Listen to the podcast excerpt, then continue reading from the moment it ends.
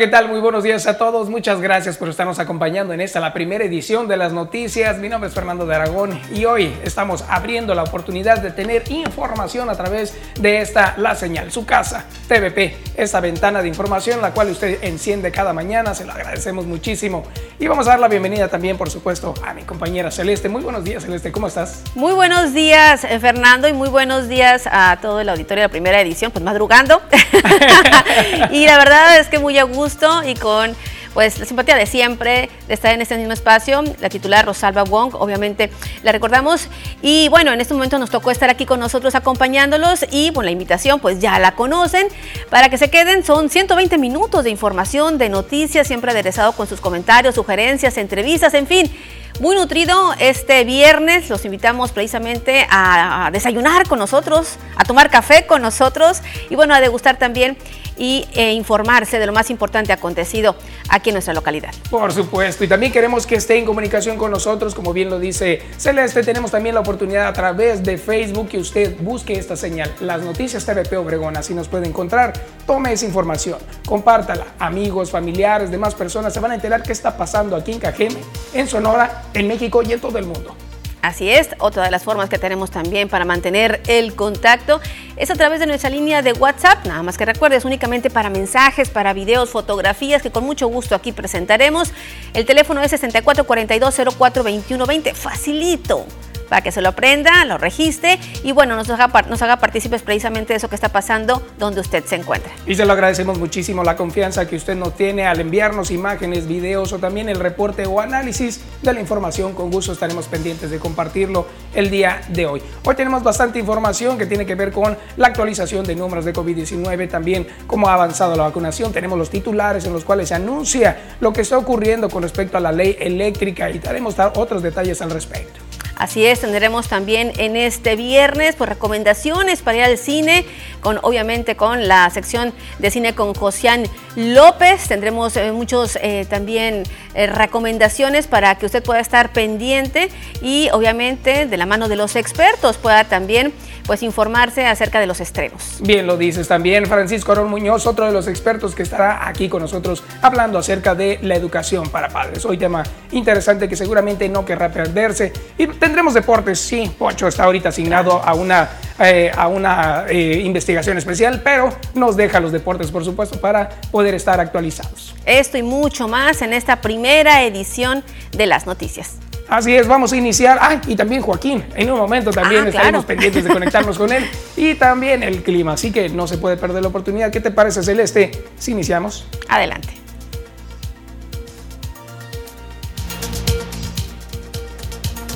El día de hoy en las noticias TVP. En varias ciudades del país, jubilados y pensionados se manifestaron. Piden que sus percepciones no sean en humas. Ya se encuentran en Guaymas y Puerto Peñasco las vacunas anti-COVID que arribaron a Sonora.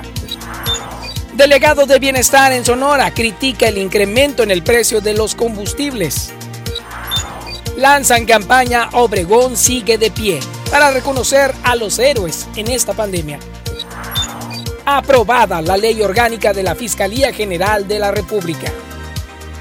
Todo esto y mucho más, quédese con nosotros en la primera edición de las noticias, hoy, viernes 19 de marzo.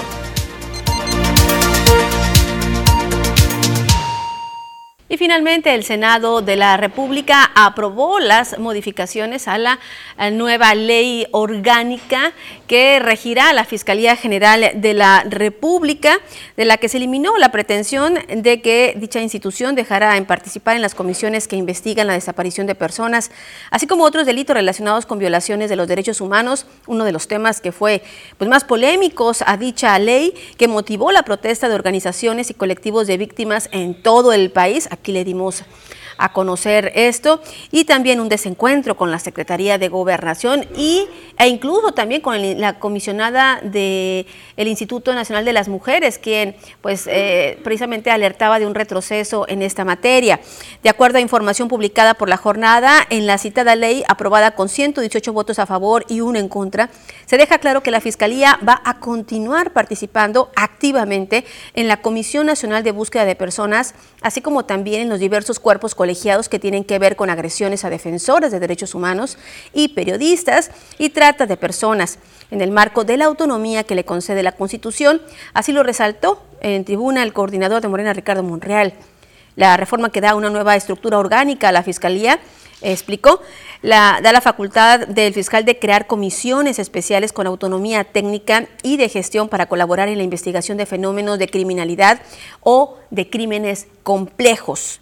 La nueva ley orgánica de la Fiscalía General de la República prevé que el Senado designe al titular de la Procuraduría General de la República de una terna propuesta por el presidente de la República que incluirá candidatos de ambos géneros, obviamente para garantizar la paridad en la materia. Así la información de lo que está ocurriendo con respecto a estas modificaciones, las cuales por supuesto a través de diferentes eh, videos, en redes sociales también hay manifestaciones en contra. Estaremos pendientes de darles también esta información más adelante. Mientras tanto, otra información relevante que tiene que ver con lo que está sucediendo aquí en Cajeme.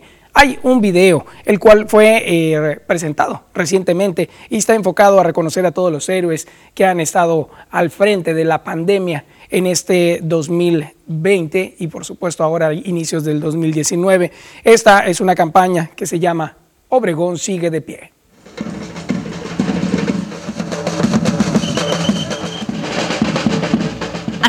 Arrancó la campaña Obregón sigue de pie, lanzada por la Oficina de Convenciones y Visitantes, empresarios y el sector cultural para llamar a la población a continuar con la parte de responsabilidad que le toca, evitando riesgos de contagio del COVID-19 y así una tercera ola de la enfermedad, a la vez de reconocer al sector salud en su conjunto choferes del transporte público, recolectores de basura, a las y los abuelos, así como a medios de comunicación y trabajadores de sectores esenciales quienes continuaron laborando en plena pandemia. Esta campaña tiene como objetivo lograr que en alguno de nuestros ejemplos se identifiquen y lo hagan suyo, reconociendo los fuertes que somos y como comunidad somos más fuertes aún.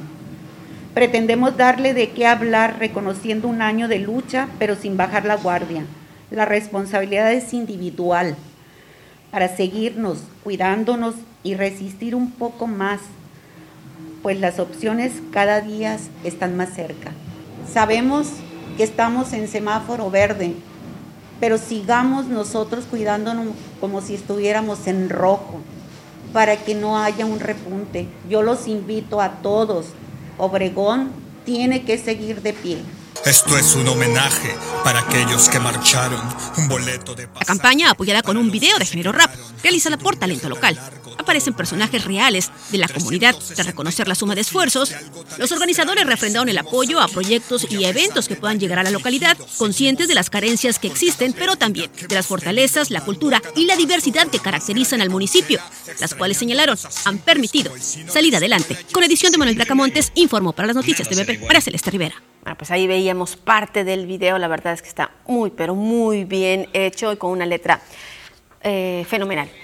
Y mire, ahí mismo también estuvo presente pues, la presidenta de APALVA, Irma Arana, también estuvo presente Moisés Corrales Ruiz, director de la OCB, eh, también estuvo presente Guillermo Curaica, quien es empresario hotelero, y también María Eugenia García Ruiz, quien es delegada de la Asociación Mexicana de Mujeres Jefas de Empresa en la región norte, y quien refirió que con el cambio de semáforo a verde, eh, OBR en bici reanudó las pedaleadas este pasado miércoles tras un año de haberlas suspendido, obviamente derivado de la pandemia. Tras refrendar el sumarse a la campaña Obregón sigue de pie, la empresaria, quien es también una de las más de 100 embajadoras de la localidad, mencionó la necesidad de volver a la normalidad sin dejar de lado los protocolos sanitarios. Escuchemos parte de lo que comentó María Eugenia García Ruiz. Esto es suma de voluntades, que es lo que necesitamos. Y sobre todo cuidando los protocolos, a todos nos conviene continuar y que siga en verde y que esta nueva normalidad pues ya es parte de nuestra cultura de cuidarnos y de que necesitamos que Obregón siga de pie. Es por eso que como embajadora, como empresaria, como ciudadana, me sumo y quiero e invito a todos a que hagamos esta alianza y que logremos salir unidos con el compromiso para que Obregón siga de pie. Bueno, también eh, le comento que este pasado miércoles la agrupación OBR pues logró reunir alrededor de 60 personas en la pedaleada tras un año de, de, de, la suspensión realizaron un recorrido de poco más de 10 kilómetros en el área urbana de la ciudad y se proyecta que cada miércoles realicen este mismo teniendo como punto de salida el Parque de las Bicicletas, ubicado atrás de la calle Guerrero, entre California y Quintana Roo, en punto de las 8.30 de la noche, obviamente siguiendo las medidas de sanidad para evitar contagios de COVID-19. Pero bueno, parte de lo que se está viendo ya eh, con este cambio de semáforo, se reanudan las pedaleadas continuando con las medidas de sanidad. El uso de cubrebocas obviamente es obligatorio. Por supuesto, bien lo menciona Celeste. Y bueno, el día de hoy tenemos un día especial. 19 de marzo hay una celebración mundial. Se trata del Día Mundial del Sueño. ¿A qué se refiere esto? La información menciona que es una celebración que se hace año con año en la cual se tratan los temas relacionados precisamente con diferentes trastornos del sueño. Es un elemento esencial para la vida de todo ser humano y también una conmemoración donde participan distintos profesionales y expertos de la materia. También se habla de que para dar a conocer esta importancia que tiene este tema acerca del sueño, hay que hacer, por, supuesto, la prevención de todo tipo de mal que pueda provocar que tengamos un mal descanso.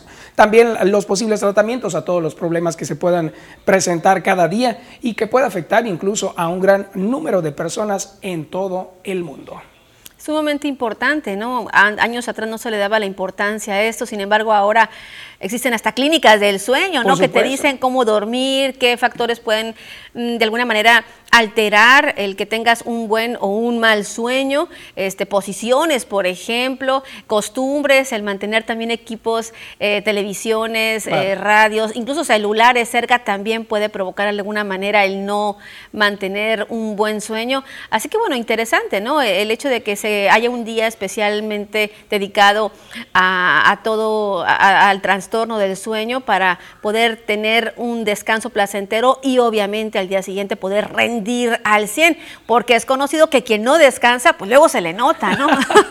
luego parece que se levanta con el pie izquierdo. Y bien dijiste hace un momento, Celeste, hay precisamente organizaciones y también facultades clínicas que están dedicadas a este trastorno. Por ejemplo, el Instituto Nacional de Enfermedades Respiratorias, allá en la Ciudad de México, recientemente acaba de organizar un, curso, charlas y diferentes eh, ponencias que se refieren al trastorno del sueño. Ocurrió del 10 eh, y 11 de marzo. Hay, hay, una cierta preocupación también por ellos. Sí, interesante, incluso hasta lo que uno come también puede alterar la calidad del sueño. Así que bueno, si usted no duerme bien, bueno, a lo mejor algo que usted está haciendo es lo que lo está provocando. Entonces este día pues sería interesante eh, leer un poquito sobre esto para poder mejorar esta situación. Bien, lo mencionas, hay muchos consejos en redes sociales. Con esto vamos a ir a nuestra primera pausa, pero usted no se vaya, queremos que se quede con nosotros, le vamos a regalar la mañana de hoy. ¿Qué te parece, Celeste? Mira nada más la maravillosa imagen del Teatro de Litson.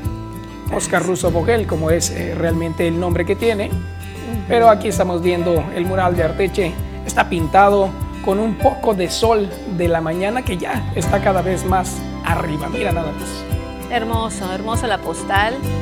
Digo, para los que aún se van levantando, pues aquí se las regalamos. Lindo, lindo, lindo. La verdad que se antoja ir a caminar. ¿Verdad que sí? Quédese con nosotros, no se vaya. Regresamos.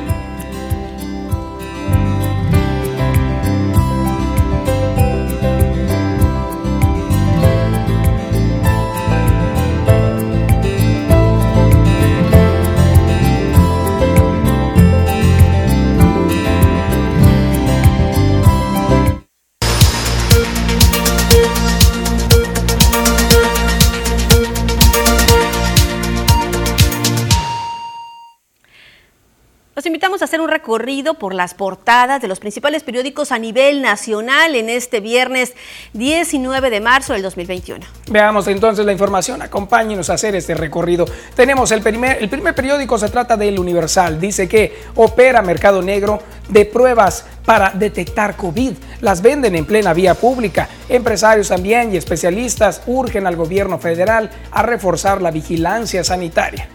El Sol de México, otro de los periódicos que circulan en nuestro país, hoy titula en su primera página, eh, Demex se ampara contra ley eléctrica. inconstitucional y perjudicial para su actividad. La compañía que suministra energía a Bimbo y Walmart espera una suspensión definitiva. Así es lo que está sucediendo en México. Veamos ahora este otro periódico. Se trata de Excelsior. Dice, Morena ahora busca limitar los amparos. La bancada prepara otra iniciativa de reforma. El diputado federal Alfredo Rivas propuso que la protección de la justicia no se otorgue si su uso faccioso, lo pone entre comillas, pretende obstaculizar leyes que benefician a la sociedad o a la nación. Mandarán pruebas contra juez. Bueno, es lo que señala. Vamos a la jornada. AMLO pone fin a concesiones para explotar petróleo. Nunca más casos como el de Odebrecht se terminará de limpiar corrupción en Pemex. Es lo que señaló el presidente Andrés Manuel López Obrador. Privatizaciones se frenarán, señaló en el 83 aniversario de la expropiación petrolera. El juez que frenó la ley eléctrica, eh, magistrados le corrigieron la plana en caso similar, expone. Presenta la CENER argumentos contra fallos. Aumentan a 46 las suspensiones. Así es lo que ocurrió y precisamente información de la eh, conferencia que dio en el aniversario de la expropiación petrolera. Por allá, en Tabasco, nuestro presidente. Tenemos más información ahora en este otro periódico, se trata de Milenio. Dice que Estados Unidos sí enviará vacunas y México restringe paso en las fronteras. Washington dice estar en proceso de concretar la entrega de 2.5 millones de dosis. Estas son de la marca AstraZeneca. Aquí más millón y medio, por supuesto, en Canadá, que es otro de los acuerdos que han mencionado y es el mejor inicio de una cooperación, lo dijo Marcelo Ebrard. Y bueno, Reforma hoy publica firma AMLO, TECMEC, busca ahora volarlo. Alertan sobre controversias, arbitrajes internacionales y demandas. Advierten abogados y ex negociadores prohibición de cerrar un sector liberalizado. Además, cierra México la frontera sur. Informó la Secretaría de Relaciones Exteriores estrategias para evitar la propagación del COVID-19. Así ayer se encontraban eh, militarizado incluso la zona sur, allá por Guatemala, la frontera, cerrando por supuesto, el paso. Ahora tenemos Expreso, un periódico de circulación estatal que menciona los amparos afectan a la cuatro carriles, lo dijo Andrés Manuel López Obrador en la mañanera de ayer. La obra está detenida en un tramo. El gobierno federal libra una batalla con los contratistas, lo dijo el mismo presidente. Así es entre otras obras que dejaron también en esa situación la anterior administración, fue también lo que señaló. Vamos al imparcial. La Cámara Baja de Estados Unidos vuelve a aprobar proyecto para Dreamers y programa estatus de protección temporal. El proyecto de ley fue aprobado con 228 votos a favor, prácticamente todos los demócratas, más nueve republicanos y 197 en contra. Así los detalles de información que aparecen también. Vámonos también allá a la capital de Hermosillo. El sol de Hermosillo dice Jesús Ignacio Burrola cumple ya un mes desaparecido en Hermosillo. Pese a esfuerzos de familiares, las autoridades y la sociedad no se ha podido dar con el paradero del joven de 28 años, el cual se dedicaba a ser chofer de Uber. Se le vio por última vez al norponiente de la ciudad. Vamos al diario del Yaqui, otro de los periódicos de la localidad. Yaqui suspenderán el bloqueo en el México 15 aunque al inicio de la cuaresma los filtros ubicados en la carretera federal México 15 siguieron presentes a la altura del territorio yaqui, algunos integrantes de la etnia consideran suspender todo tipo de actividades, incluyendo el bloqueo por la Semana Santa, conocida como Semana Mayor, entre la etnia yaqui. Vamos también con información regional. Tenemos ahí eh, Tribuna del Yaqui. Dice que pintan murales inspirados en los relatos ganadores del concurso Micro Cajeme. Los artistas cajemenses pintan estos murales y ellos son los que ganaron este concurso de la editorial La Biznaga Cartonera. Muy talentosos todos ellos. Vamos a, a portales, a portales eh, locales, vamos a síntesis noticias. No vayan a MOVAS en Semana Santa. Abstenerse de visitar el pueblo de Movas durante la Semana Santa solicitó la Asociación Civil Club Movas, que anunció la suspensión de las actividades programadas para la Semana Mayor 2021. La razón, priorizar la salud de sus familias y la de los habitantes de dicho pueblo. Y es que el COVID, el COVID está presente. A pesar de, que estemos en semáforo verde, ahí está, hay que protegernos. Tenemos este portal, el portal de casa, el que siempre lo invitamos a que visite www.tvpacifico.mx. Aquí va a encontrar toda la información que acabamos de mencionar, incluso mucha más, como esta que dice amplía el SAT Sonora los horarios y servicios para la renovación de la E firma. Así que Queremos que usted nos acompañe porque toda esta información vamos a desglosar en un momento más. Así es, buenas noticias. Si usted aún no, lo, no tiene este importante documento, requisito, en un momento más se lo tendremos. Por lo pronto es momento de hacer nuevamente una breve pausa. Regresando, ya tenemos más.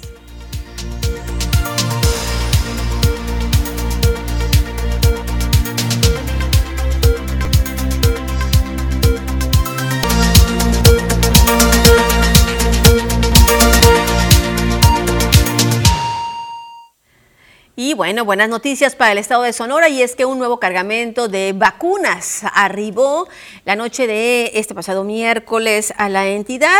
Fueron transportadas a los municipios de Guaymas y Puerto Peñasco para continuar a la brevedad con el programa de vacunación de adultos mayores de 60 años. La oficina de representación en la entidad del IMSS supervisó la llegada de vacunas junto con la Secretaría de la Defensa Nacional, la Guardia Nacional y la Secretaría de Salud en Sonora los y las mayores de 60 años en Cajeme tal vez pues deban de esperar un poco más. Eh, para poder operar, para poder, perdón, vacunarse. En tanto, estas vacunas eh, son destinadas a Puerto Peñasco y Guaymas, municipios donde ya la inmunización ya comenzó desde la semana pasada, sumándose a los más de 50 municipios que ya han sido vacunados. Así los detalles de información respecto a la vacuna que bien se está mencionando según el programa de bienestar y el programa nacional de vacunación va en proceso. Por eso la Secretaría de Salud continúa brindando la información de la estadística COVID-19. Vamos a ver lo que está brindando a nivel nacional. Ahí tenemos los números que se están brindando. Menciona que al corte del día de ayer México sumó 6.726 contagios por COVID-19, dando un total de 2.182.188 casos confirmados. Se informaron también que las autoridades sanitarias durante el informe técnico del coronavirus dieron otra información. Lamentablemente, el número de muertes aumentó en 698 más, dando un acumulado de 196.606. Con estas cifras, México está ocupando el decimotercer lugar mundial en número de contagios y el tercer puesto con más decesos de la pandemia, detrás de Estados Unidos y Brasil. Esto según la Universidad estadounidense John Hopkins. Se da también a conocer que los detalles del plan de vacunación, el subsecretario de Prevención y Promoción de la Salud, Hugo López Gatel, explicó que este jueves, al corte de las 16 horas, a nivel nacional fueron aplicadas 158.029 dosis de la vacuna contra COVID a adultos mayores. Se informó además que desde el inicio de la Estrategia Nacional de Vacunación se han aplicado en total 4.947.552 dosis. Vamos al mapa, vamos al mapa Sonora COVID y bueno, confirmados, le, le comento, fueron 68.536 desde el inicio de la pandemia aquí en Sonora, que usted ya lo recuerda, fue el 16 de marzo del 2020 recuperados, que es la cifra amable, la cifra que nos impulsa a seguir adelante, es que van 61.615 y fallecimientos, fallecimientos suman ya 5.901. Ayer, durante la última actualización, la Secretaría en Sonora confirmó que se registraron 10 decesos más por COVID-19 en la entidad y 159 contagios. Los 159 nuevos casos se confirmaron, 62 eh, en Hermosillo, Cajeme, Cajeme sumó 46 nuevos casos, Guaymas 13, Caborca 12, Nogales 7, Empalme 5, Agua Prieta 4, San Luis Río Colorado y Navojoa 2 cada uno, San Ignacio Río Muerto, Puerto Peñasco, Magdalena, Álamo, Santana y Guatabampo con un caso respectivamente, mientras que los 10 fallecimientos que se registraron ayer fueron en 8 hombres y 2 mujeres residentes, 4 de ellos en Hermosillo, Guaymas 2, Caborca, Navojoa, Cajeme, Nogales uno cada uno. Y bueno, tres casos pediátricos y también un caso de una mujer embarazada. Así las cosas en torno a los casos COVID que siguen, siguen sumándose a la estadística. Así es. Bueno, ahí está la información. Se sumaron entonces 10 decesos al día de ayer, lo cual significa que tenemos que tener precaución en todo momento, a pesar de que va en proceso la vacunación. Celeste, vamos a una pausa, pero más adelante tenemos un video sorprendente del rescate de una persona que intentaba ah, saltar desde uno de los pasos a desnivel aquí en Ciudad Obregón. Así es, sorprendente video por parte de un elemento policíaco. Se lo tendremos después de la siguiente pausa.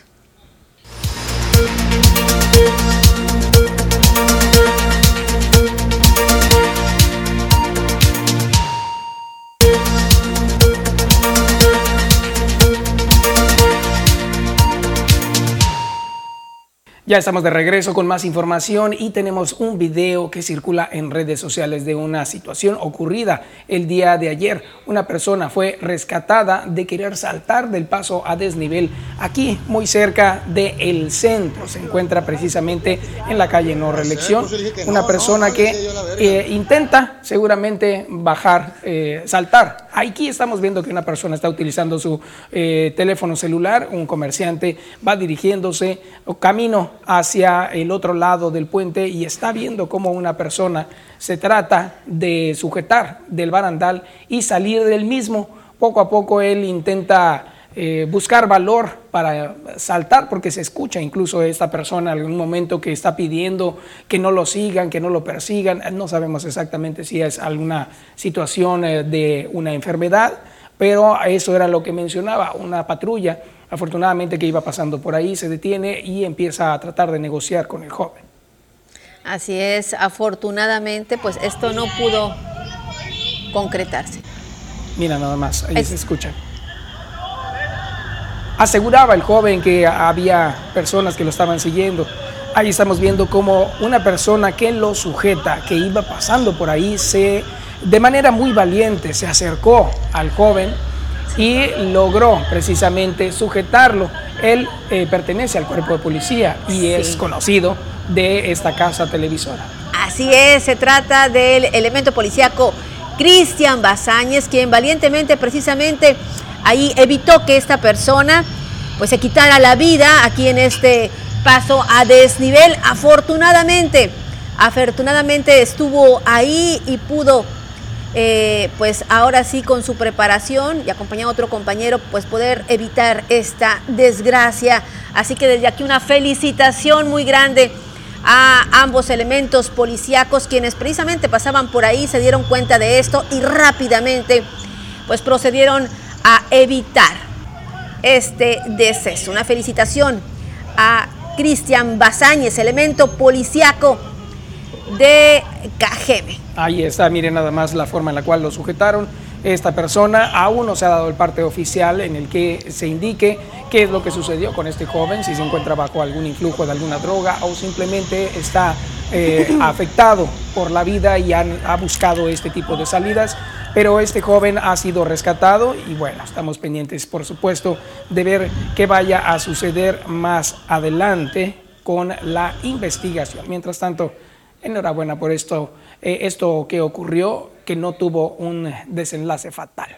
Así fue lo que ocurrió por acá en Ciudad Obregón. Ahora nos vamos con más información. Esta tiene que ver con la llegada también de vacunas a nuestro país. Se habla de lo siguiente, que llegan a un nuevo embarque de vacunas que son de Sinovac y se suman ya 3 millones, de acuerdo a la información. Es un millón de dosis de la vacuna Sinovac la que está y llegaron el día de ayer al Aeropuerto Internacional de la Ciudad de México y confirmó también el titular de la Secretaría de Relaciones Exteriores, Marcelo Ebrard al respecto. También mencionó que ante esta llegada, el canciller destacó que hasta el momento se suman ya esos 3 millones que le mencionamos hace un momento y agradeció al laboratorio chino Sinovac, también por hacer la entrega en tiempo y en forma. Además hizo un reconocimiento a todas las autoridades de la República Popular China por el apoyo que les han brindado para poder tener todas las vacunas. También algo de lo que mencionó el mismo, también Marcelo Ebrard, dijo la descarga de un millón de dosis de vacunas Sinovac en estos momentos en el aeropuerto de la Ciudad de México. Con este envío alcanzamos los 3 millones de dosis recibidas en tiempo y forma. Nuestra gratitud y reconocimiento a Sinovac y a las autoridades de la República Popular China. Eso es lo que él comunicó a través de las redes sociales. Y bueno, estamos avanzando en el proceso de vacunación. El Plan Nacional de Vacunación, de acuerdo a lo mencionado, está teniendo un avance de acuerdo a esta llegada nueva de dosis procedentes de este país. También hay que recordar que, eh, de acuerdo a lo que había dado a conocer el presidente, debido a un atraso en la llegada de las vacunas, pues el proceso de vacunación para los adultos mayores eh, se va a retrasar un mes, es decir, eh, se tenía pensado que para finales de marzo este concluyera, va a ser hasta finales de abril, pero bueno, siguen llegando las vacunas y bueno, lo más reciente es precisamente la llegada por parte de Estados Unidos de dos millones y medio de vacunas AstraZeneca, que bueno, precisamente ayer por la noche se dio a conocer precisamente por la Secretaría de Relaciones Exteriores a través de su titular. Y bueno, Eh, le tenemos información también de las manifestaciones de jubilados y pensionados. Esto se lo tendremos después de la siguiente pausa. Volvemos.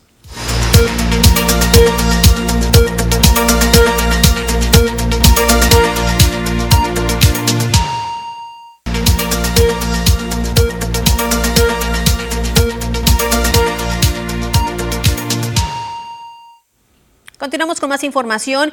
Y bueno, le comento que ayer de manera simultánea en varias ciudades del el país, en varios estados, se manifestaron jubilados y pensionados del ISTE, pues están solicitando de nueva cuenta, como ya lo han hecho en otras ocasiones, el que sus jubilaciones sean tasadas en salarios mínimos, no en UMAS el apoyo del presidente de México, Andrés Manuel López Obrador, para que mediante un decreto reforme la ley del ISTE, a fin de que las jubilaciones y pensiones se tasen en salarios mínimos y no en unidades de medidas administrativas o UMAS, como se aprobó en el gobierno de Enrique Peña Nieto, solicitaron de nueva cuenta jubilados y pensionados del Estado en una manifestación que realizaron en la explanada del ISTE. La Suprema Corte de Justicia eh, declara el 17 de, de febrero que la UMA será la que rija en los salarios de jubilados y pensionados al servicio del Estado. Siendo que en otro artículo de la, de la Constitución habla de lo que le decía antes, que el salario no sería objeto de tasar eh, eh, eh, alguna otra, otra más que la cosa relacionada con lo laboral. El profesor José Francisco Valenzuela, integrante del Comité Estatal de la Coalición de Jubilados y Pensionados, profesor Elpidio Domínguez Castro, explicó que la UMA fue creada para el pago de multas o prediales, más no en cuestiones laborales. Señaló que casi el 10% de los pensionados se jubilan con el tope salarial, que es de 10 salarios mínimos, por lo que la reforma realizada en el 2017 y que desde entonces ya se les aplica, les ha afectado gravemente sus ingresos a la mayoría de los jubilados y pensionados del ISTE. La UMA empezó casi igual que el salario mínimo. Ahorita tenemos una diferencia de 52 pesos entre la UMA y el salario mínimo. Con esto damos a entender que nuestro salario quedó relegado completamente. Con edición de Manuel Bracamontes, informó para las noticias TVP, María Celeste Rivera. Así es como se da a conocer que esta manifestación está ocurriendo en diferentes partes de nuestro México. Se da a conocer también que por parte del financiero, ¿qué está pasando con esta información? ¿A quién le afecta? Será precisamente que a partir de hoy la máxima pensión jubilatoria alcanzar para los empleados del sector público será de las 10 sumas que equivale para este 2021 aproximadamente a 27 mil pesos mensuales, que es lo que menciona el financiero también en su publicación. Pero ¿qué está pasando entonces también? Con los organismos que rigen este tipo de acciones. Presente en la manifestación de pensionados y jubilados de lista estuvo también el director del Instituto Encajeme Severo, Severo Castro, perdón, quien bajó a dialogar con ellos precisamente. Ahí el médico respaldó el derecho a manifestarse por parte de las personas inconformes y a trabajar en mejorar los sistemas de salud en el ISTE. Consideró que en el caso en particular de las pensiones y jubilaciones que reciben, debieran realizarse un, un balance, como se realiza también en otras instituciones de salud a fin de que no se vean afectados en sus ingresos. Ante esto, el director del ISTE, quien se vio eh, también eh, favorado, favorecido precisamente en hablar con ellos, él menciona. Siempre he sido muy cercano a ellos y ellos me constatarán. Eh, siempre voy con ellos a sus reuniones para, para recoger sus necesidades, donde se establece un tabulador en base a las famosas UMAS. Y eso lejos de, beneficiarlos, pues los, los perjudica.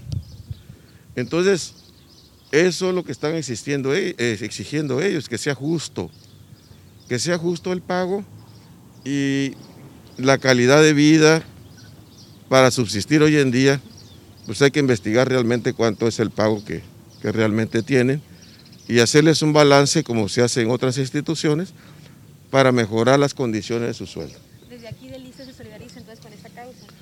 Este, yo me solidarizo con los jubilados y pensionados, pero lo de la lucha de ellos no es, mi, eh, no es mi lucha en el sentido de que yo estoy de acuerdo, pero no es mi lucha esa. Mi lucha es que yo le dé atención médica, que yo los atienda bien, que yo gestione este, sus medicamentos,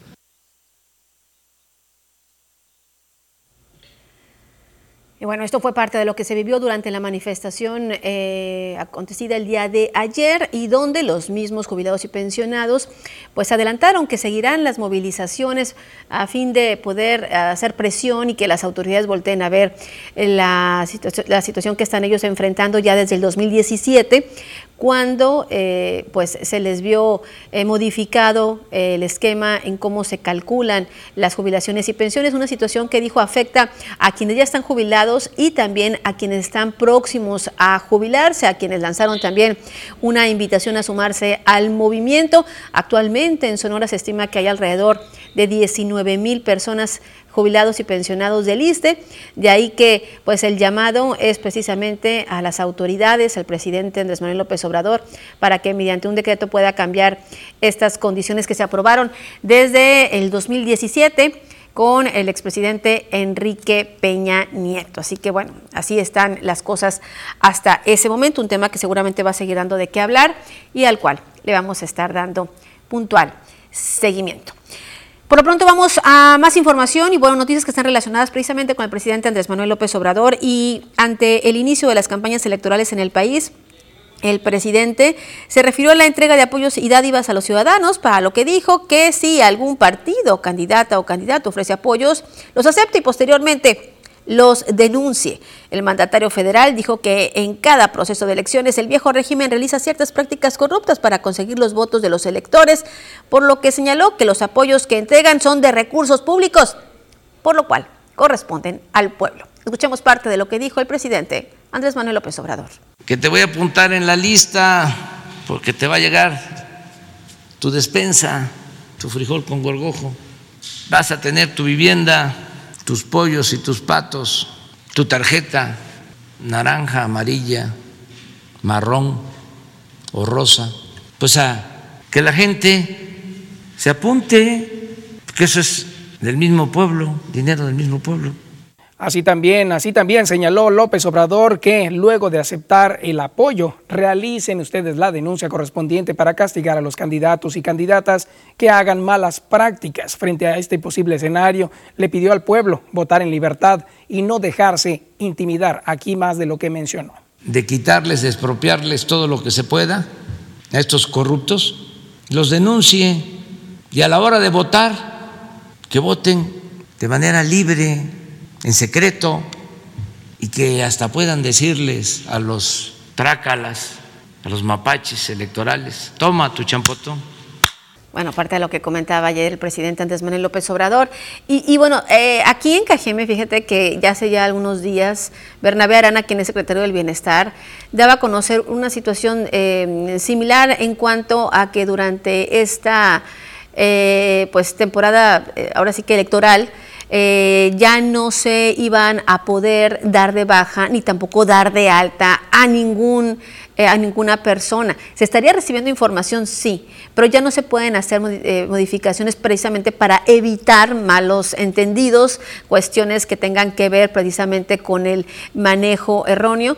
Así que bueno, estas siguen, eh, son parte ¿no? de los cambios que también se, se, están dando a fin de evitar estas prácticas que son comunes lamentablemente años anteriores en nuestro país. Así es, definitivamente es algo que está pidiendo el presidente que no ocurra. Estaremos pendientes, por supuesto, de ver qué vaya a suceder más adelante. Seguramente algunas cosas quedarán fuera de esta solicitud y serán muy evidentes. Tenemos ahora información que usted nos ha estado enviando a través del teléfono 6442-042120 y le agradecemos muchísimo su confianza y algunos de los mensajes que nos hacen llegar tienen que ver con eh, diferentes aspectos como este que están hablando por este lado que mencionan. Dice, muy buenos días, eh, hay una lámpara que no está funcionando en el fraccionamiento San Rafael, calle Primera, 1891 eh, Los Mochis entre San Francisco y Veracruz. Es donde están dando a conocer esta información. Muchas gracias por estarse comunicando. También nos están reportando la línea 3, el número 5003, un operador sin cubrebocas. En el letrero, en el vidrio delantero dice que se use, sin embargo, pues él no pone el ejemplo. Gracias, gracias, eh, Justino Beltrán, gracias por tu comentario. También están haciendo un cuestionamiento, también como parte del análisis de la información, están cuestionando los municipios donde ya se vacunaron a los adultos mayores, ¿ha habido algún, alguna baja en el índice de contagios? Es una pregunta muy buena que por supuesto estaremos pendientes de consultar a las autoridades, que es muy pronto, la verdad, para poder realizar una estadística de ese tipo, pero que sea como parte de la investigación probable en los próximos días. También tenemos un servicio social donde nos están informando que el 11 de marzo, alrededor de las 9.30 de la mañana en la colonia Urbivillas, la señora Silvia Montenegro Samaniego perdió su billetera con credenciales. Eh, se solicita el apoyo a la comunidad para poder eh, nueva cuenta eh, pues encontrarlas de cualquier persona que pudiera haber localizado estas credenciales, no, no le importa el resto, de, el, resto de, de, lo que trae en el bolso, simplemente son las credenciales. Favor de comunicarse al teléfono 6861-394007 o al 6671-538811. Los documentos están a nombre de la señora Silvia Montenegro Samaniego. Tenemos otro mensaje que también nos hacen llegar acompañado de algunas imágenes. Gracias por fungir como reporteros. Tenemos el drenaje colapsado, esto en la colonia Prados de la Laguna.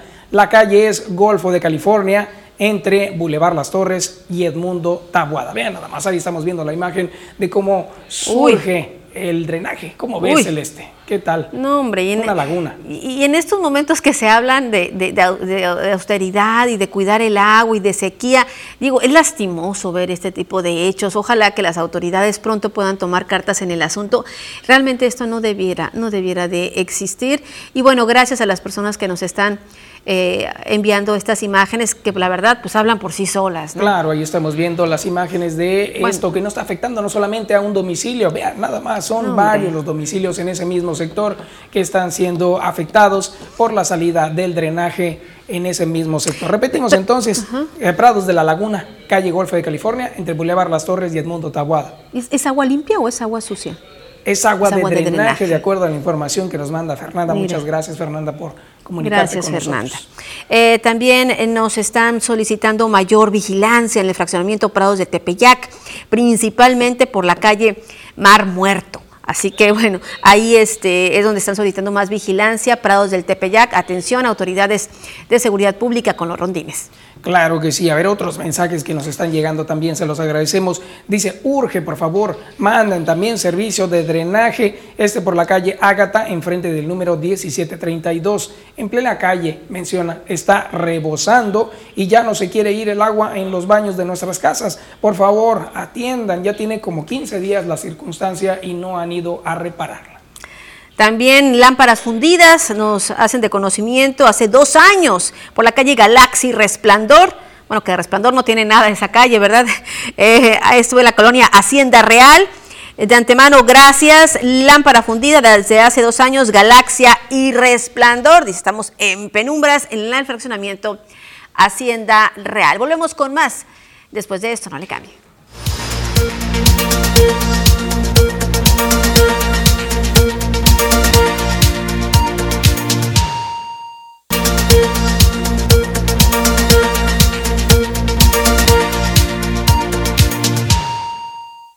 Ya estamos de regreso. Gracias por continuar con nosotros en esta primera edición de las noticias. Y bueno, me da mucho gusto saludar a Francisco Arón Muñoz, usted sabe, psicólogo de casa.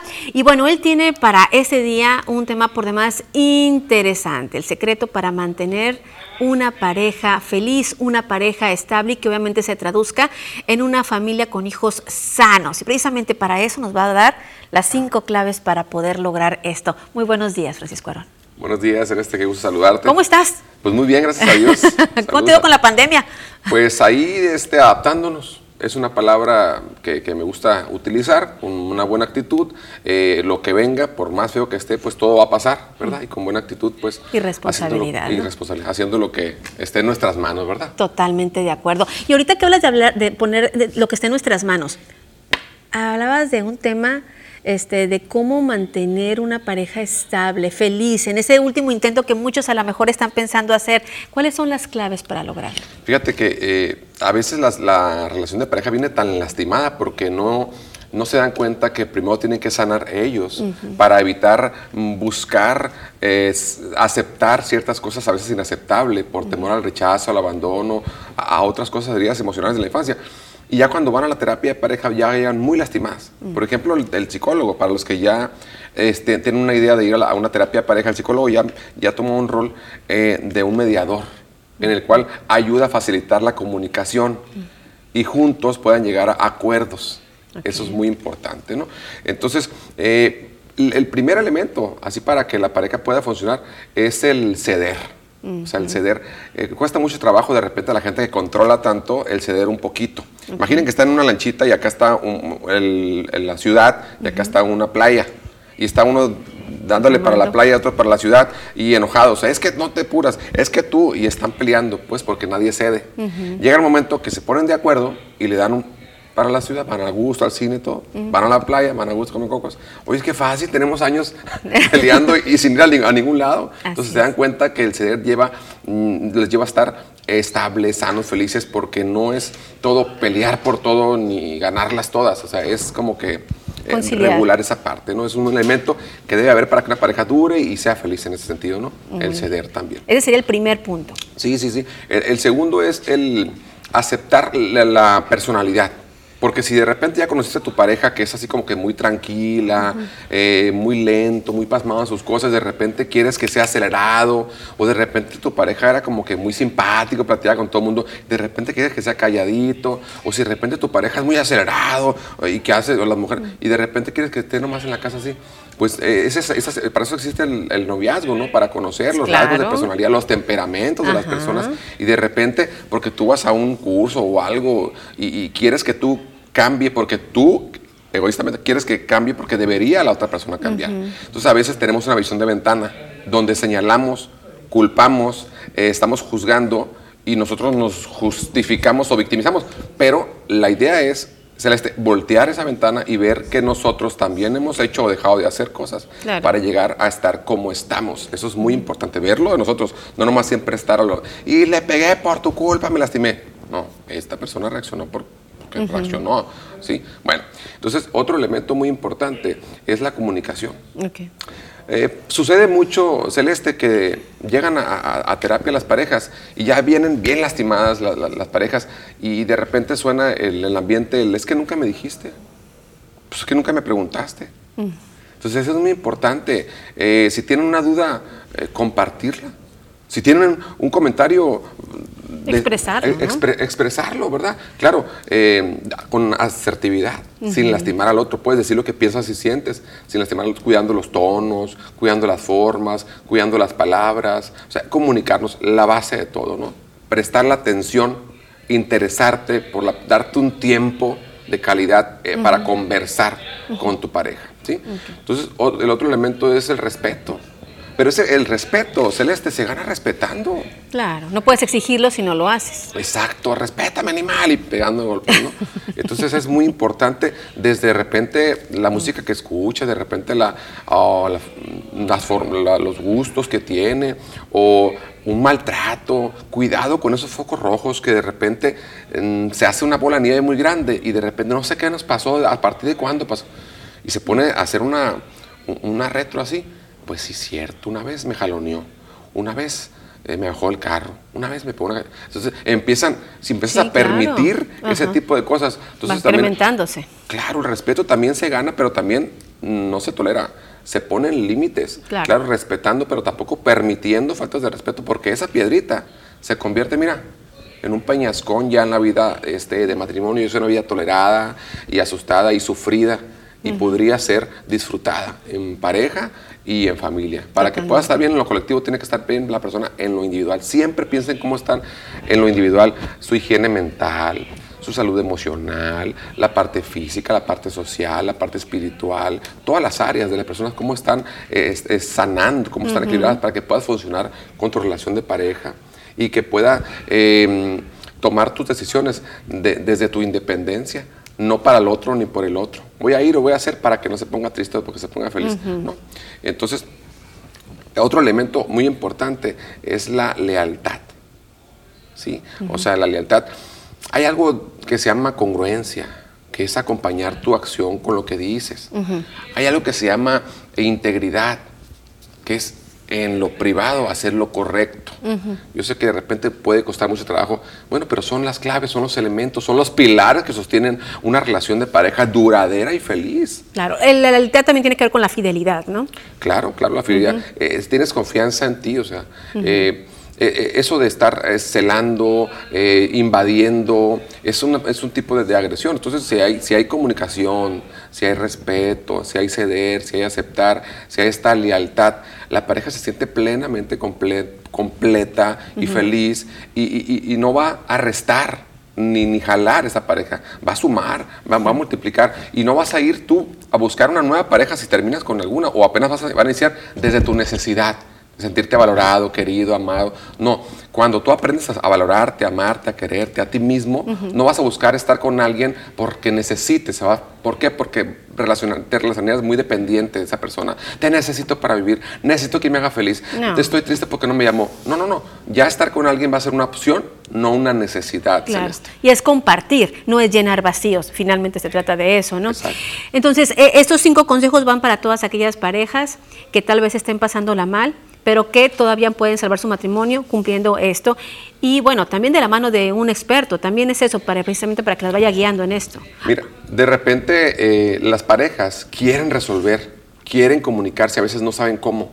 Una terapia de pareja ayuda mucho para eso, para llegar a un espacio neutral, un espacio ne- neutral este, de, de confidencialidad y que ellos puedan expresar sus puntos para que puedan tener un diálogo circular y de respeto que no se te interrumpan. Yo a veces les digo, o sea, a veces, aunque se le antoje interrumpir, aunque diga, "Oye, no es cierto, aguántese tantito. Entonces ahí está, ¿no? Entonces expresa, puede expresarse y la otra persona da su punto. Fluye la comunicación, llegan a acuerdos y ahora sí que si en la casa hay temas que no pueden hablar porque se sale de control, guárdenlos y háblenlo nomás aquí en sesión. Ah, mira qué Entonces interesante. se, se- se vuelve una dinámica muy padre y ya cada quien asume su parte de responsabilidad, que eso es muy importante y em, el proceso continúa, ¿no? entendiendo que no es lineal ni cuántico, es curva, hay retrocesos y hay avances, pero es un proceso y requiere su tiempo. Y que vale la pena finalmente. Claro que sí. ¿Dónde te pueden encontrar, José? Estoy en Clínica Nuvari, aquí por la Durango, entre Allende e Hidalgo. Ahí tengo mi consultorio particular para atención psicológica de niños, adolescentes, parejas y adultos. Y también los invito a CIFA de DIFCA Geme, aquí en la Tebar, entre Yaqui y Mayo. Tenemos escuela para padres y también tenemos terapia psicológica. Los invito el próximo miércoles, 10 de la mañana, vamos a hacer el cierre de escuela para padres, mis compañeros y yo. Vamos a dar un qué tema. bonito. Bueno, pues ahí están los datos para que usted pueda contactar a Francisco Arón Muñoz. Muchísimas gracias por estar aquí. A usted, lo Un placer saludarte, como Igualmente. siempre. Momento de hacer nuevamente una breve pausa. Regresando, le tengo más.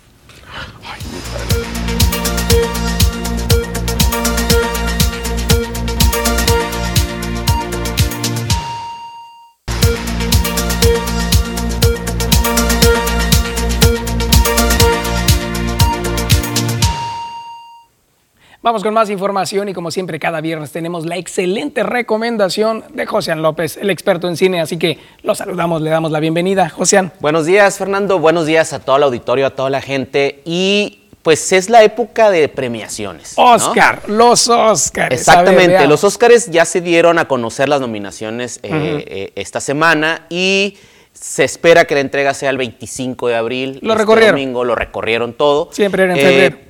Y ahora lo curioso es que eh, el pleito, digamos, o la competencia es entre los estudios y obviamente los sistemas streaming son quienes están ahí Claro. queriendo posicionar a sus películas, argumentando principalmente que sí hacen cine. Y curiosamente anterior, en anteriores eh, nominaciones no era bien visto que las era bien plataformas visto. estuvieran haciendo Exacto. eso, ¿no? Y obviamente eh, Netflix es, digamos, quien está marcando ahí eh, la lucha para posicionar a sus películas. Lo vimos con Roma, lo vimos Ah, claro. con, con el irlandés el año pasado.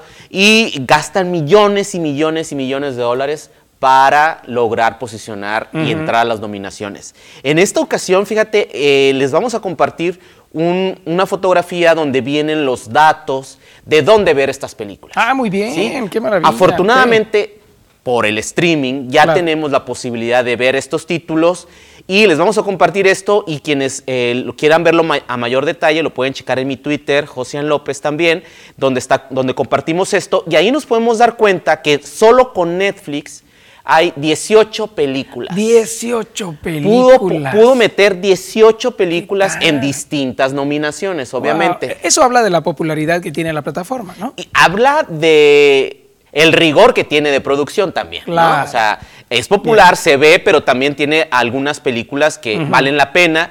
La película que más la- le han estado apostando es Mank, esta película de David Fincher, con la que también está, está nominada como mejor película. Dudo mucho que gane. Es una película muy difícil de ver. Es una en blanco y negro, ¿no? Es en blanco y negro. Es una película excelente. Es, es una joya de película, pero no llega al gran público. Ese es el problema. Es una película que si no tienes el referente del Ciudadano Kane, de esta película de los años 50, Oh, claro. va a ser muy difícil que entiendas la película y obviamente no te va a interesar y no te va a atrapar. Es una película que de seguro no ha sido tan popular ni se ha visto tanto, este, pero es la mayor apuesta que Claro. tienen y es una de las más nominadas también en esta curioso. premiación. Y entonces en las otras plataformas podemos encontrar también las que están nominadas. Exactamente. Entonces, de ahí, de, de la parte de Netflix, yo Sí. les recomiendo que vean El Agente Topo. Este es un documental chileno que Oh. está nominado como mejor documental, como también el documental Mi Maestro el Pulpo. Son dos documentales que han estado llamando muchísimo la atención. Y El Juicio de los Siete de Chicago, que también es una película de las cuales está nominada como mejor película y apuesta, lo apuesta Netflix. En Amazon Prime tienes un documental Time, El Sonido del Metal, que está nominada Ah, como mejor claro. película. Y tres mexicanos están nominados como diseño sonoro para esta película. Y que ha causado bastante revuelo. Los, todos los medios de sí, comunicación se han abocado con bastante, ellos. Bastante revuelo porque ellos han hecho su carrera en México, principalmente. Eh, Principalmente han sido nominados y ganadores de Ariel en otras películas aquí en México y tuvieron la oportunidad de trabajar para Sound of Metal, una película que se filmó mayormente en Estados Unidos y en Inglaterra.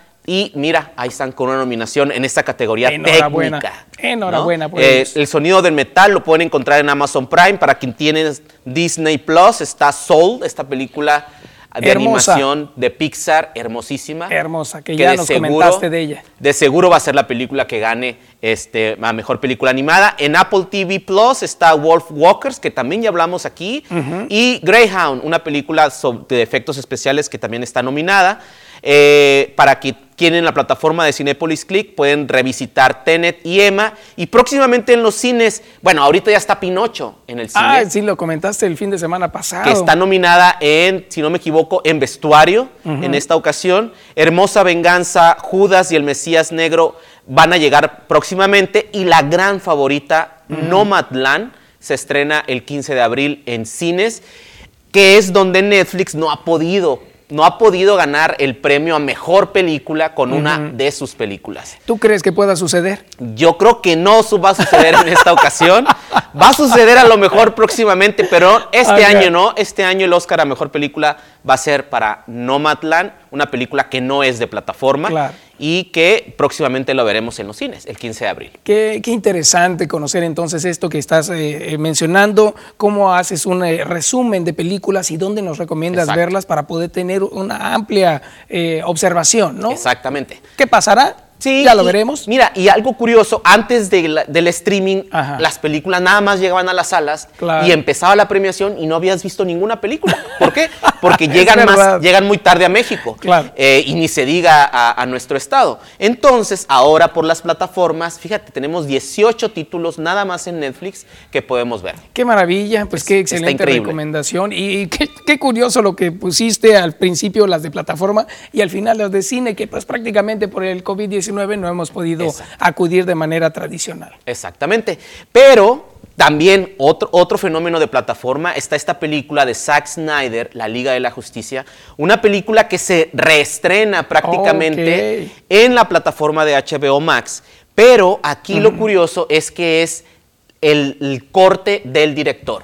Es decir, en- recordemos que en el 2017 se estrenó La Liga de la Justicia, una película que la dirigía Zack Snyder, pero que por una tragedia familiar se tuvo que retirar y los estudios le dieron la película a Joss Whedon, un director principalmente de, de Los Vengadores, y le dijeron, ¿sabes qué? Termina esta película.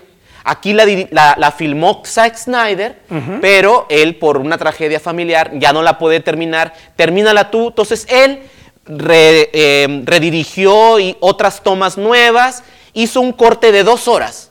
¿sí? Guau. Eh, Y a los fans, híjole, no les pareció tanto, a la película no le fue bien con la crítica, fue una película muy mediana. Y ahora, tres años después, cuatro años después, los estudios le regresan la película a Zack Snyder y le dicen, pues ahora sí, termínala.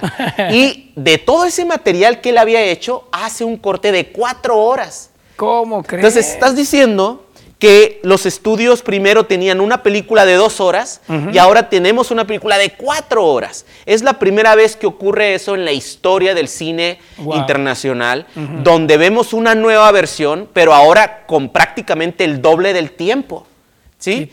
Es decir, estás viendo una nueva película, completamente nueva, y esta película se estrenó el día de ayer en la plataforma de HBO Max y está rompiendo todos los récords de vistas en esta plataforma que obviamente es una plataforma nueva. Todavía no llega a Latinoamérica la plataforma. Ajá. Si tú quieres ver esta película legalmente, la, te- la puedes ver a través de iTunes y la puedes rentar a un precio pequeñito, no tan pequeñito, de 300 pesos, o la puedes también rentar en Cinepolis Click a 299 pesos. Mira. Está en plataformas piratas, obviamente, muy difícil de encontrar un, un link que sea eh, el adecuado. Yo les recomiendo sí rentar la película, eh, vale muchísimo la pena y o esperarse a que tengan HBO Claro, Max. Claro, este, en mayo, en mayo va a estar. Hay quienes ya tienen HBO Go. Si tienen HBO Go, ya está también la película. Fíjate qué curioso lo que acabas de mencionar, que eh, no hemos podido ver este tipo de estrenos de manera inmediata, pero tenemos una conexión a través de las plataformas. Entonces, ¿para qué irnos a una plataforma que no sea la correcta, una pirata, si no vamos a disfrutar de buen cine. Entonces, yo pienso que es bueno o esperarnos o a invertir, ¿no? Invertir en ver una película júntate buena. con tus amigos, así como si hubieras ido al cine. Gastas más en el cine. Gastas más en el cine y te juntas con tres, cuatro amigos y cada quien paga 50 pesitos y pueden ver esta película. Lo curioso aquí es que eh, los estudios, la Warner Brothers, está volteando a ver a sus propias plataformas, está Mm, volteando a ver claro. a, a esta manera de distribuir las películas. Si esa película hubiera salido ahorita para salas de cine, yo creo que no hubiera habido distribuidores que hubieran dicho, sí, la voy a poner cuatro horas, imagínate, Cuatro cuatro, horas horas, sentado en en, el cine. vamos a cortar el tiempo para el público, nada más vas a poder tener dos, tres funciones al día, no vale la pena. Le hubieran hecho el fuchi, además de que, bueno, ya la pusimos en el 2017. Ahí está la opción de la plataforma y aquí es donde eh, estamos vislumbrando un nuevo camino de exhibición. Entonces la recomendación para el día de hoy es esta, además de ver cualquier otra película que esté nominada, pero esta en particular es la reedición que está cautivando entonces a muchos a muchos cineastas. fanáticos, a la crítica también. Hay quienes también han volteado a ver al otro director, Joss Whedon, que ahorita está en graves problemas morales por algunos asuntos que tuvo ahí de pa- aparentemente de abuso laboral, donde un, uno de los actores, el que la hace de Cyborg, eh, lo acusó de, de- de prepotencia y demás. Y cuando ves esta película te das atas cabos porque el personaje que más está desarrollado es el de Cyborg, precisamente. El que hace este actor, que en la primera versión de la película fue un personaje que pasó al olvido Claro. completamente. Qué curioso, ¿no? Entonces ahí se reflejó Exacto, ahí se prácticamente una relación que pudo haber estado, sí, fracturada dentro de la película. Totalmente. Y entonces, ahorita todo el mundo está volteando a ver en la otra película y está diciendo, híjole, fue nefasto lo que ocurrió en el 2017. Claro. Y aquí Zack Snyder empieza, eh, entrega algo completo, bien construido, bien hecho, que a lo mejor podrá tener sus debilidades, no lo dudo, Claro. pero eh, es un producto muy superior a la del 2017. Qué maravilla, pues ahí está la recomendación, genial, muchas gracias como siempre por estarnos poniendo al tanto de lo que pasa en el cine, una película de cuatro horas, yo sí me voy a animar a verla, entonces te seguimos en tus redes. En Twitter ahí estamos, José López, para estar en contacto, claro que sí. Y ahí pusiste también la imagen de hace un momento, Exacto, ¿verdad? ahí pusimos la, imagen para quienes la, la quieran consultar, ahí está, y pueden revisar la lista y, y hacer todo un maratón. Padrísimo, sí, eh, tenemos tu lista y vamos viendo esta, sigue esta, sigue esta. Es, es muy buena recomendación. Muchas gracias. Gracias a ti y nos vemos el próximo viernes, claro que sí. Ahí está entonces la información de José López, como siempre, con eh, muy, muy buenas recomendaciones de cine. Vamos ahora a la pausa, regresamos con más.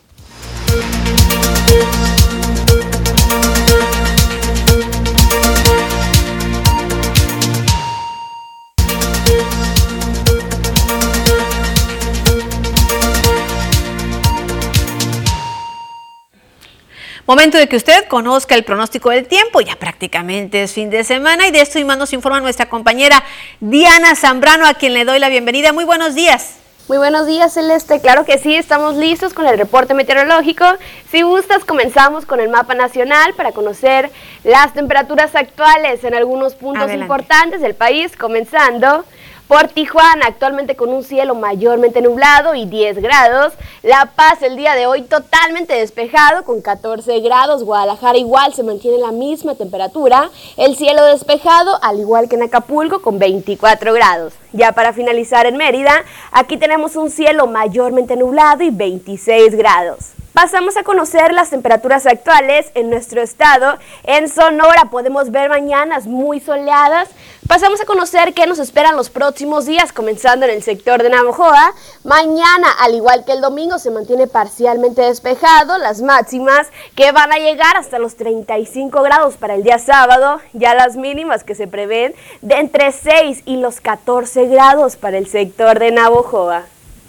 Ya para Ciudad Obregón, actualmente con un cielo totalmente despejado y 18 grados, las máximas que se prevén entre 29 y 35 grados, igual para el día de mañana, ya las mínimas que se prevén de entre 5 y 13 grados para el sector de Ciudad Obregón. En Guaymas, actualmente con 16 grados, el cielo totalmente despejado. Aquí tenemos una semana muy despejada, solamente el lunes se mantiene parcialmente nublado. Las máximas que van a variar entre los 25 y los 28 grados, ya las mínimas que se prevén de entre 13 y 16 grados para el sector de Guaymas.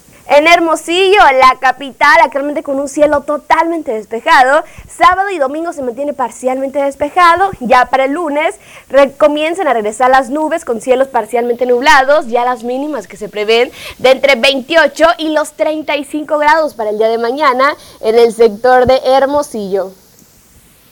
Respecto a la fase lunar, nos mantenemos aún en luna nueva, la salida de la luna a las 10 horas con 11 minutos, la puesta de la luna a las 0 horas con 14 minutos, la salida del sol a las 6 de la mañana con 25 minutos y ya para finalizar, la puesta del sol a las 18 horas con 31 minutos. Hasta aquí el reporte meteorológico. Espero que tengan una excelente tarde. Gracias, muchísimas gracias. Así que bueno, ahí está el reporte meteorológico para que las personas pues se preparen. Obviamente si van a salir este fin de semana, pues tomen sus precauciones para que no los sorprenda ya las bajas temperaturas, sobre todo pues muy temprano o durante las noches. Muchísimas gracias como siempre, Diana.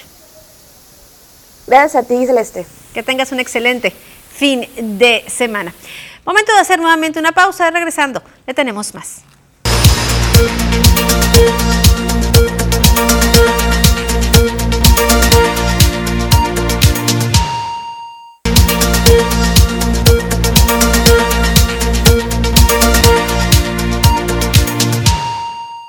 Tenemos las 8 de la mañana con 33 minutos. Vamos a darle paso a los deportes que ya previamente nuestro compañero Poncho nos ha dejado para compartir. Adelante.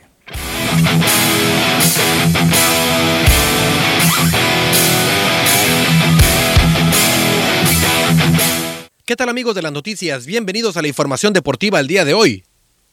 El panameño Iván Herrera ha pasado mucho tiempo trabajando con el puertorriqueño Yadier Molina, quien se ha convertido en su mentor. Los Cardenales de San Luis le volvieron a abrir la puerta a una de sus más grandes estrellas, Yadier Molina, quien está viviendo esta etapa de una manera muy especial porque parece estar dejando su granito de arena para pasarle la estafeta a quien podría ser su sucesor en la receptoría. Molina sabe que con 38 años de edad está entrando en la parte final de su carrera, pero antes de saber que seguirá en el futuro, ha tomado al joven canalero bajo su custodia, pláticas constantes, consejos, caras serias, sonrisas y poniendo el ejemplo dentro del campo es lo que se ve cuando Yadier e Iván están juntos. El panameño es el cuarto mejor prospecto del equipo y es un fiel admirador de Molina, quien ahora es su mentor. Eso sí, el club sabe que tiene un talento en esa posición, ya que junto a Herrera está Andrew Neisser, quien parece estar listo para las grandes ligas.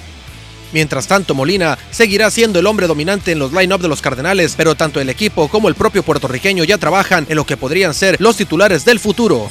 Jaime Lozano, técnico del Tri Sub-23, aceptó que lo primero que hizo en la concentración fue levantar el ánimo a los seis seleccionados de Chivas que llegaron bajoneados al tricolor luego de ser goleados por América en el Clásico. Sí, hablamos con todos, obviamente llegan muy dolidos. ¿Por qué? Porque son profesionales, porque después de jugar un clásico y, y de no tener el resultado que ellos querían, y sobre todo el rendimiento que ellos buscaban dentro del campo, pues es natural. Sabíamos que iban a llegar un poco cabizbajos. Ya, ya tuvimos entrenamiento ayer con ellos, este, hoy tendremos otro entrenamiento por la tarde y ayer fue totalmente otra cara de, de, cada uno de ellos. Están muy ilusionados, al igual que sus compañeros, muy motivados. Cambiaron la mentalidad, cambiaron el chip. Saben que es una gran oportunidad por la que han estado luchando, primero para estar en este preolímpico y después obviamente para aspirar a para unos Juegos Olímpicos. Por otro lado, Lozano reconoció la capacidad del mexicano Jack Spacey, entrenador de República Dominicana, primer rival del Tri en el preolímpico de Guadalajara. La verdad que sí, obviamente él es mexicano, conoce bien a, me parece que no solamente a mí, a todos los técnicos y equipos de, de, de México y nosotros nos hemos preparado de la mejor manera. Hemos tenido microciclos, hemos tenido fecha FIFA, hemos tenido un año eh, después de la postergación de, esto, de este preolímpico para prepararnos de la mejor forma, de tener la cabeza muy fría y seleccionar los mejores jugadores para este momento y, y también pues hemos visto partidos de ellos, ¿no? Al final ya que se eh, entró un poco tarde a este proceso, pero también ha tenido participación, ha tenido sus concentraciones y es la información también que nosotros tenemos como de cualquier otro rival del grupo. Con 12 puntos de 33 que han estado en disputa, Víctor Manuel Bucetich sufre su segunda peor marca desde que dirige en la primera división. Los actuales números que tiene con el rebaño, que le dan un porcentaje de efectividad del 36%, tienen al equipo tapatío hasta el lugar número 13 de la clasificación general, abajo un peldaño de la zona de repechaje. La peor racha de Bucetich después de 11 jornadas la sufrió con Querétaro en el clausura 2016, cuando tenía 9 unidades a 6 fechas de que finalizara la temporada regular. A pesar de los números negativos al frente de Chivas, la directiva ratificó a Bucetich en el timón de cara a la recta final del torneo de Guardianes 2021 del fútbol mexicano. El nuevo técnico de los Bravos de Juárez, Luis Alfonso Sosa, aún no sabe lo que pasará con Marco Fabián.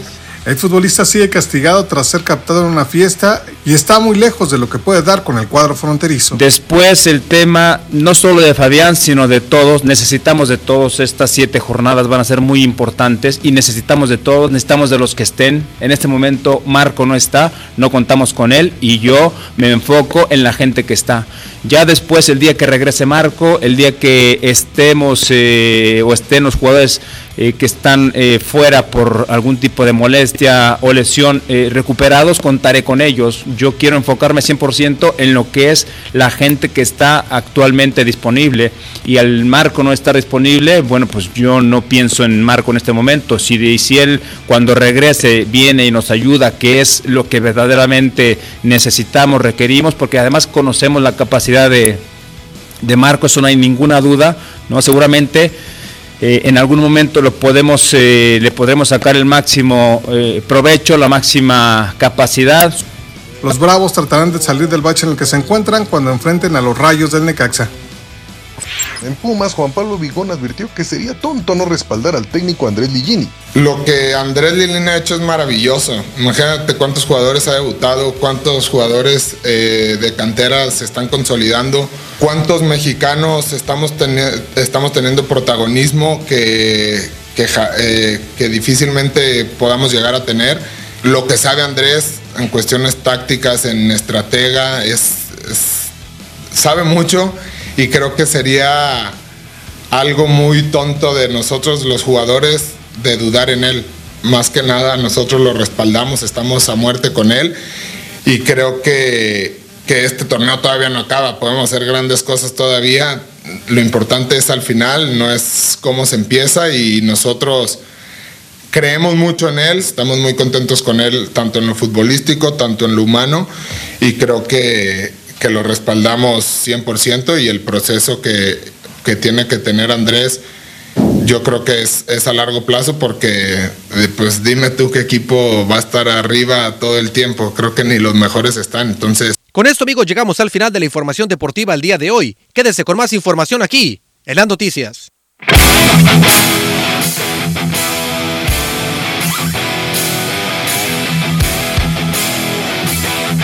Gracias, Poncho, por esta información de los deportes. Ya estamos al tanto, por supuesto. Y tú, mientras, una asignación especial que estaremos pendientes de recibir más adelante. Con esto, una pausa. Regresamos.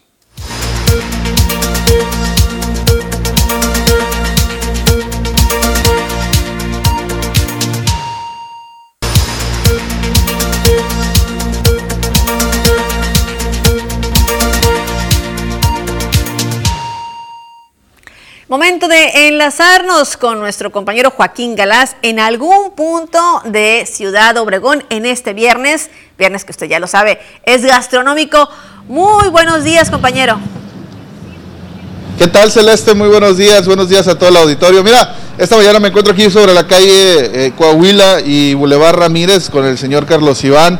Esta persona, este, pues, nos hizo el favor de atendernos esta mañana y es que trae para nosotros en esta, este viernes gastronómico un platillo totalmente diferente que muchas veces no se ve aquí en nuestra región. ¿Qué son? Platíquenos.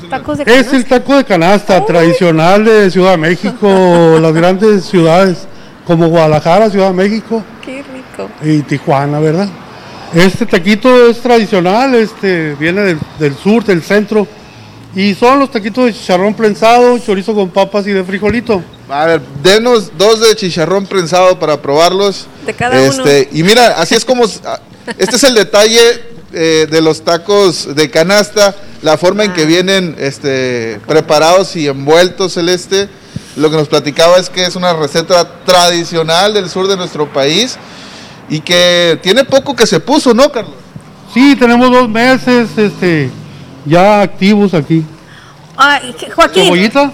Ah. Sí, ¿cómo no? Joaquín, Sí, ¿cómo, los prepara? Para que nos comparta, ¿cómo los prepara? Gracias. Mira, ya nos mete Oiga, agua a la este, boca. nos preguntan cuál es el, el método de preparación.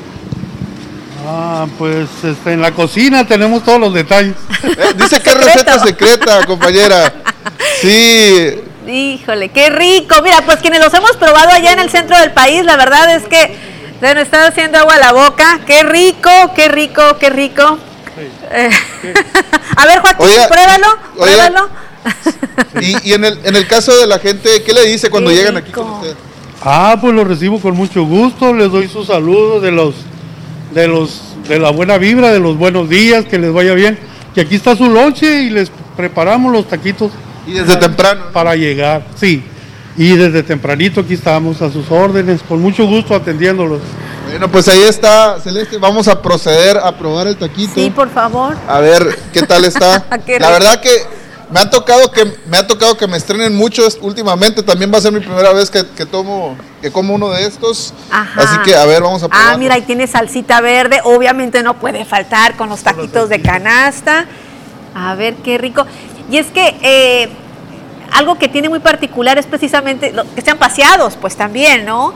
Eh, eh, lo- los taquitos mm, de canasta, eh, muy famosos allá en el centro del país, en la Ciudad de México. Y así como vea nuestro compañero Joaquín, así se degustan. Recordando que somos seis en el estudio. No, no es cierto. no, no es cierto. este, Están muy oye, ricos, ¿eh? Y para la gente que nos ve en casa, pues que, que se anime a venir, ¿eh? Claro, a ver, repite la dirección. Es. Coahuila y Boulevard Ramírez. ¿Hasta qué hora está ahí, don Carlos? ¿Hasta qué horas está aquí, don Carlos? A la una, una y media, una veinte aproximadamente ya. Ah, Con eso nos Si damos. la gente sigue llegando, usted se sigue quedando aquí. Sí, claro que sí. Este, hasta terminar la canasta, como dicen luego. ¿Y la traía llena? Pues ahí está Celeste, una opción más, ¿eh? Gracias. Sí, sí, claro, la traía llena y pues esta mañana ya. No, pues ya prácticamente ya la una orden para que... A ver, usted dígale. Celeste, vamos a mandarte una orden con los muchachos para que los pruebes. Ah, con mucho muchis- gusto. muchísimas mira. gracias, muchísimas gracias. A ver, Joaquín, ahí se los paga y aquí te los Pues repongo, ¿eh? sí, sí, sí, sí. Bueno, pues ahí, ahí está Claro que sí, que la consumo. información, Celeste. La verdad es que están muy, pero muy ricos. A la gente que nos Qué ve en casa, pues esta es una opción rápida además, porque aquí uno no tarda mucho, donde te puedes parar rápido, Sí, sí. bajarte, comprar tus taquitos y seguir tu camino rápidamente para evitar eh, contratiempos y es algo diferente, a lo mejor estamos muy acostumbrados a los, a los burritos paseados, a todo eso, pues aquí los taquitos de canasta también están muy ricos. Así es, un pedacito de la Ciudad de México aquí en pleno Ciudad Obregón. Muchísimas gracias y saludos, saludos a don Carlos Iván, precisamente por su emprendurismo. Muchísimas gracias, Joaquín. Muy buenos días, compañero, buenos días a todos en casa. Igual para ti, qué rico, ¿verdad? Digo, una opción diferente a quienes aún no hemos desayunado. Momento de hacer nuevamente una breve pausa. Regresando, regresando le tengo más.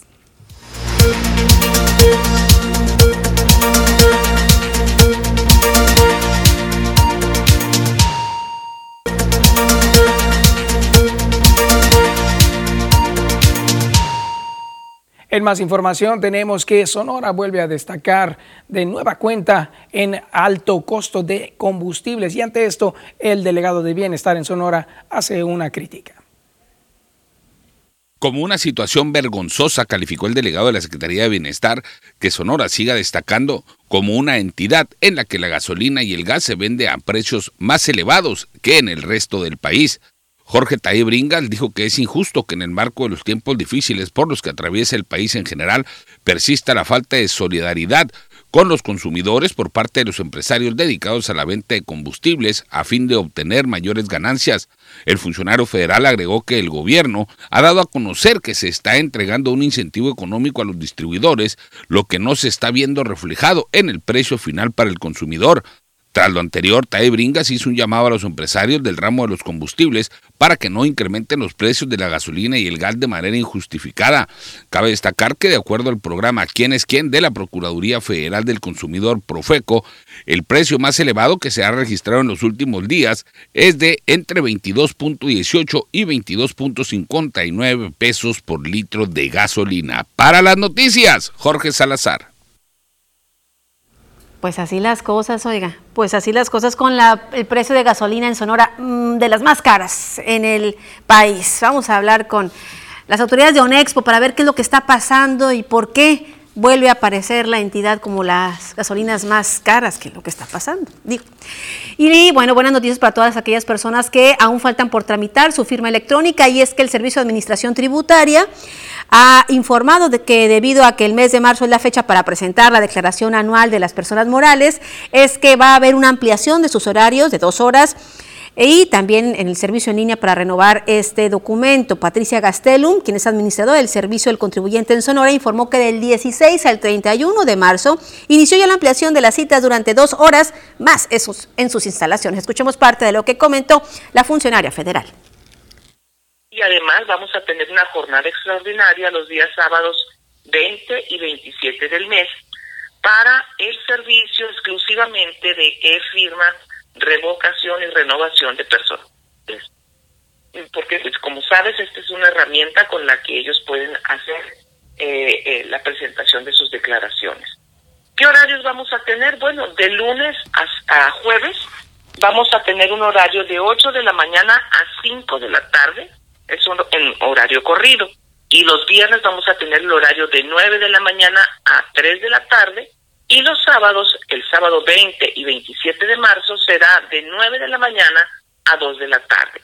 Así es como se da a conocer la información, así que todavía hay posibilidad para aquellos que todavía no tienen su E firma actualizada. Vayan, acudan, busquen la página, también ahí vienen los detalles. Nos vamos con otra información, esta tiene que ver con el ámbito político. Se habla de que seis son los diputados que piden licencia para ir en busca de un nuevo cargo.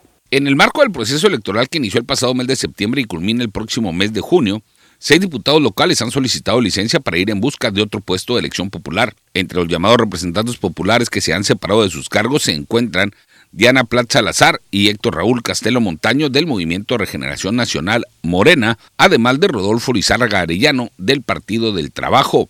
También solicitaron licencia Leticia Calderón Fuentes, Lázaro Espinosa Mendíbil y Jesús Alonso Montespiña, integrantes de la balcada del Partido Encuentro Solidario en el Congreso del Estado. Los puestos que dejaron los congresistas serán ocupados por sus suplentes durante el periodo de campañas o hasta que termine la legislatura, dependiendo si los titulares de las curules deciden regresar o no a ocuparlas después del proceso electoral.